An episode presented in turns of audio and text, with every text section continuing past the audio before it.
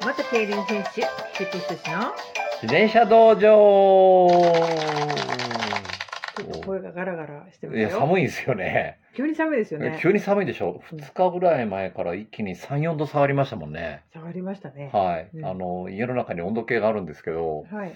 えー、本当に急にね温度がぐっと下がりましたも んね家の中に。あそうそう温度そ計うあそるうんですね布団もねなんか薄いやつやったらタオルケットで寝てたんです けどもうやばいんで布団出しましたもんねそうですね。はいもともと暑がりなんで布団すぐ入っちゃうから逆に冷えて風邪ひきそうになるんですけど、まあ、その薄い布団をもう丸めて中で丸まってるからよっぽど寒いんだと思うんですよ ねそうなんですね。ははい。いでまあ自転車走るにはねちょうどいいんですけどねあ、そうですね。はいはい、まああのーなんだろう暑い時はもうすぐに消耗してましたけど結構長い時間走っても大丈夫ですうんね、自転車も最近よく乗られてますね。乗ってますよ乗ってます本当短い時間ですけど短いねはいちょこちょこちょこちょこ乗ってますねおかげで体重がちょっと減ってきたんですよそれはやっぱり自転車のおかげ。と思うんですけどね、うんまあ最初乗り出した時に肺がすごい苦しかったですなんかあの呼吸筋が弱くなってるんです よね。多分あのハーハー言う時のその横隔膜を上げ下げして肺を膨らますなんかこう筋筋肉っちゃ筋肉なんですけどはい。それが弱くなってるんで最初なんかそこが痛いですも筋肉が痛んい。筋肉が痛い肺というか。肺というかでだんだん慣れてきたら呼吸がこううまくいきだすんでだんだん楽になってくるんですけどねはい。こんなに弱ってんだなっていう感じでした。すごいですね。そのあ息をするのにはい筋肉の動きを感じるってだ感じてはないですけど、これはまずいなっていう状態になってましたよ、だいぶ。やばかったですね。ははい。い。で、少しずつ走るようになって、えーただまだ速度はあんまり上げてないですよね。うん。ここで速度上げちゃうと、体のバランス崩しちゃうんで、しっかりお腹の力を意識できながら、徐々に負荷を上げていくっっていうう今段階でっていうす。段階ですか。はい。はい。 これからさらに苦しむと思うんですけど。苦しんでください。はい。まあ頑張ります。はい。頑張ってください。はい。何の話題やいったや、っけ菊池さんがね、最近ラジオトークに意欲的でないので、 あ、そうですね。どうですかっていうことで。そうですはい。ね、チャリ立てたんですよ。ああ、そうそうそうそう。やっと ね、や っとようやくね、よやっと やっとですよね。はい、まあ、チャリ立てて、ちょっと映ってましたね。ちょっと出てましたね。出てましたねなんかあの空を見上げてま したね。黄昏れてまし たね。最後ね。あの、レースでね、そうですうね。まくいかない時にね。うんはい、黄昏れてましたけど、はいあんなところ取られてたってね、気がつかなかったんですよ。あ、もう背中向けてたんいだ。や、もうね、多分ね、そのね、カメラがね、撮ってるとかね、取材が来てるとかっていうのを忘れるぐらい放心状態だったと思うんですよ、あの時。あの時、あ、そうなんですか。うん、うん、あ、やらかしてしまったかもっていうね。あ、実は、そ 実の、はその背中絵はそういうことだったあけど、まあ、あの選手たちは本当に一生懸命やってくれて、あ、はい。まあ、あのできることを精一杯ねやってくれた結果なんですけどうーんまあなんとかなるかなと途中の展開を思ったの になんとかならなかったですね。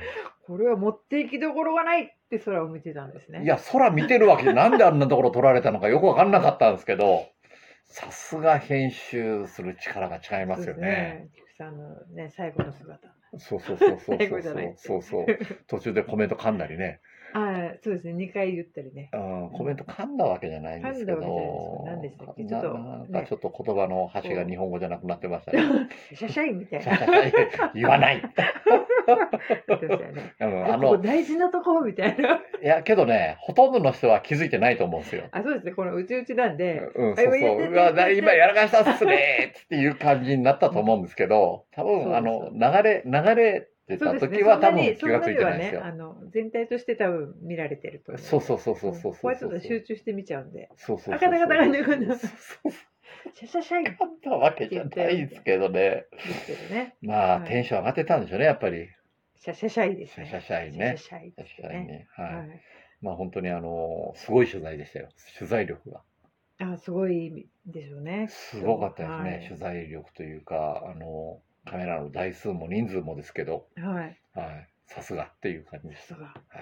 うん。すそうですね。はいうんうんで番組見てちょっと自分で感動してましたけどあの自分自身が出たことに感動するんじゃなしにうんはい、番組の全体像が感動したっていうか、結構あの見てくださった方が、はあの涙したっていうコメントをねい、そうそうそうそういただきましたよ自ね。分もジーンときました ね最後のあのエンディングがね流れる流れる時のシーンとかにねあー夏の熱い戦いだなみたいなねはいまあインターハイ特集だったんですけどねそうですね。ははいい、はいはいね、やっぱり、うん、うんいいいいいいなんかドラドラマチックまあドラマチックというかまあみんな真剣にやってるからドラマみたいになるんでしょうけどねそです。そうですその真剣にやってるから、やっぱりみんな反応すそるうそうそうそうシナリリオがあるわけじゃなしに、なんかいいシ格ナリ好オがないのに、いい格好しようとかって思ってないし、そううんただそれでも一生懸命やってるのがドラマになってくるんだと思うんですけどねそうですね本う当にん、うん、まあ毎年ねあの感動させられますからね毎年ありますよね、いろいろ。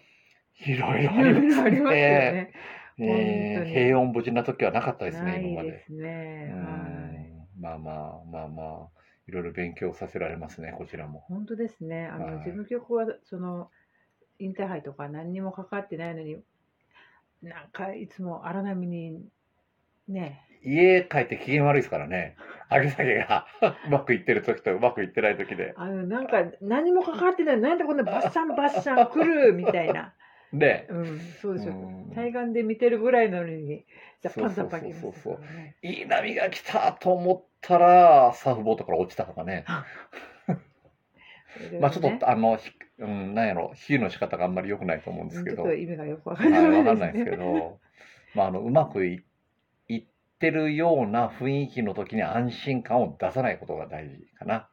そうですね。教訓。うん。うん、教訓ですね、あとこやれ。っぱりそうですね、菊池さんもともと競輪選手なんで、はい。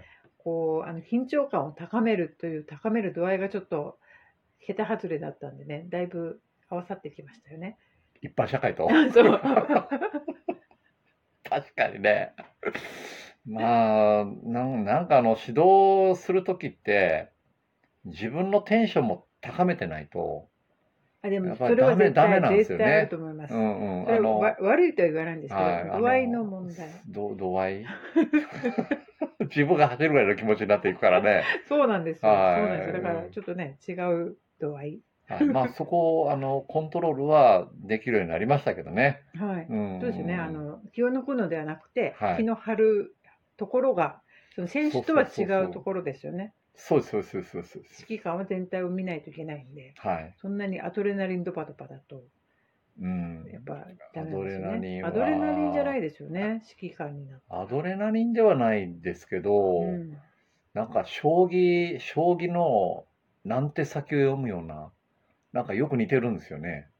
うん、多分目の前の物事が起こったその二手先三手先を読んでないとうん。なんかこうイメージがでできないんですよ全体像のレースの。レースのレースの全体像というかうんそレースにの向かうレーレースのその時に起こって一るつのレースではななくてその全体まあトのーチタームルもで含めて。トータルでどういうあの、うん出来上がりにするかっていうのを見ておかないと、目の前の出来事に一喜一憂してたらもうそのそうですね視野が狭くなっちゃうんですよそう。ですね。あのいろんな種目もあるわけですし、そうですロードそうですとトラックでトラックなんか何種目もあるし。そうななんですよ。の全体ですもんね。はい全体で総合してどうかっていうとそころうに。だけどこれってね選手あの自分は競輪選手だったんですけど選手の時のレースを見る目線によく似てますね、はあ目線は同じなんですね。い、目線は一緒ですね、うん一瞬にして物事を見てそそのの先を先を読んでいくっていう、先を読むっていううんんまあ、これ経験がある程度こううんなんでしょう重ならないとできなくなるできないんですけど、ううんん。まあ、だけどその、まあ、レース瞬間瞬間に一瞬でこう物事というか選手の動きを見たその先1秒後2秒後ってどうなるかっていうのを予測して動いてましたよね、ううんんいろんなところを見るんですけど、うんあ考え考えてなかったな考えずに体動いてましたねあ、れですかあのうん、ブルースリーのそうそうそう格そう言のような。そう、何やったっけ、あれ。えっ、と、考えるのは感じるやつだったかな。そうですそうですね。マーベリックはマーベリックなんだったですかね。ジャストドゥだからなんだっけなんだっ 考えるな動けけ。動け。あでしたっけはは考えるのは動け。そうそう、その通り。その通り。けど、これって、トレーニングを繰り返しやらないとできないんですよ。うん、結局自分のこう目目で見たことを脳が処理する前に動くっていう。まあなんかあの昔ね、100メーターのスタートが0.0.025 0.025秒かな ?0.25 やったらちょっと忘れたんですけど、フライングになるんですよ。はい。フライングだったんですよ、昔。はいあのー、立場じゃないけど、電子刑事のうんスタートの時にセンサーが働いて、ちょっとその、今、詳しいこと覚えてないんですけど、はい。それ、フライング取られた選手が抗議したんですよね、審判に。え俺はフライングしてない。うんけど、その時のシステムだったら何秒、何秒以下の反応は全部フライングって言われたんですけど、はい。その後に、北欧のスウェーデンだったかな、どっかの大学が研究したんですよ。はい。